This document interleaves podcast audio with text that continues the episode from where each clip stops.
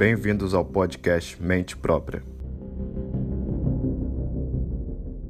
Nos séculos 6 e 5 a.C., na Grécia Antiga, os filósofos chamados de pré-socráticos introduziram uma nova forma de pensar sobre a natureza, que seria a semente do pensamento científico. Você consegue perceber a importância de Sócrates para a filosofia quando existe um período pré-Sócrates. Até onde eu sei, o que se sabe sobre o que Sócrates pensava é por meio de escritos de discípulos dele que sobreviveram ao tempo. Mas esse podcast não é sobre Sócrates. Vou evitar a fadiga de falar sobre ele, até porque seu pensamento é algo complexo e um pouco fora da minha área. Voltemos aos pré-socráticos. Existiam diversas escolas de filósofos pré-socráticos. As explicações para os fenômenos da natureza, nessa época, eram baseadas em mitos e deuses. A título de exemplo, se chove é porque um certo deus quis que chovesse.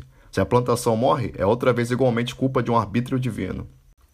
Esses filósofos, no entanto, buscavam explicações para a natureza na própria natureza e não fora dela. Se você parar para pensar, nós achamos isso normal hoje em dia, mas não é algo tão óbvio. Por isso, esses filósofos foram importantes para a ciência. Eles estudavam a natureza, eram filósofos naturais, os percussores dos cientistas.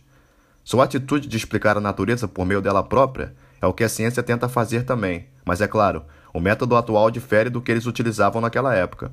Não existia a ênfase experimental. Isso seria introduzido por Bacon e Galileu no século XVII. Uma das figuras históricas de destaque entre os pré-socráticos é Tales de Mileto. Em sua escola, havia a atitude de desafiar os mestres, não de uma forma desrespeitosa, mas era aceitável que você discordasse de seu professor. Assim, um discípulo não ficava sujeito à autoridade somente, mas contribuía para o debate e oxigenação das ideias.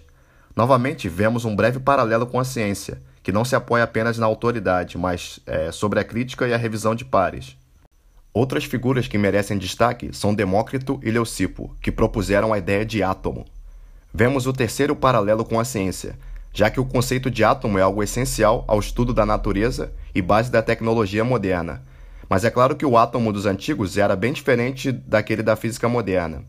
O importante é que a natureza para Demócrito e Leucipo se resumia no fundo a átomos no vácuo. Existia assim uma unidade fundamental de matéria e existência. Os pré-socráticos em geral aderiam todos a um princípio fundamental desse tipo, o chamado arqué. Quando não eram os átomos, era a água a origem de tudo e assim por diante. Os pré-socráticos dificilmente poderiam ser considerados cientistas, mas suas ideias e princípios serviram de inspiração para a ciência quando foram redescobertas milênios depois.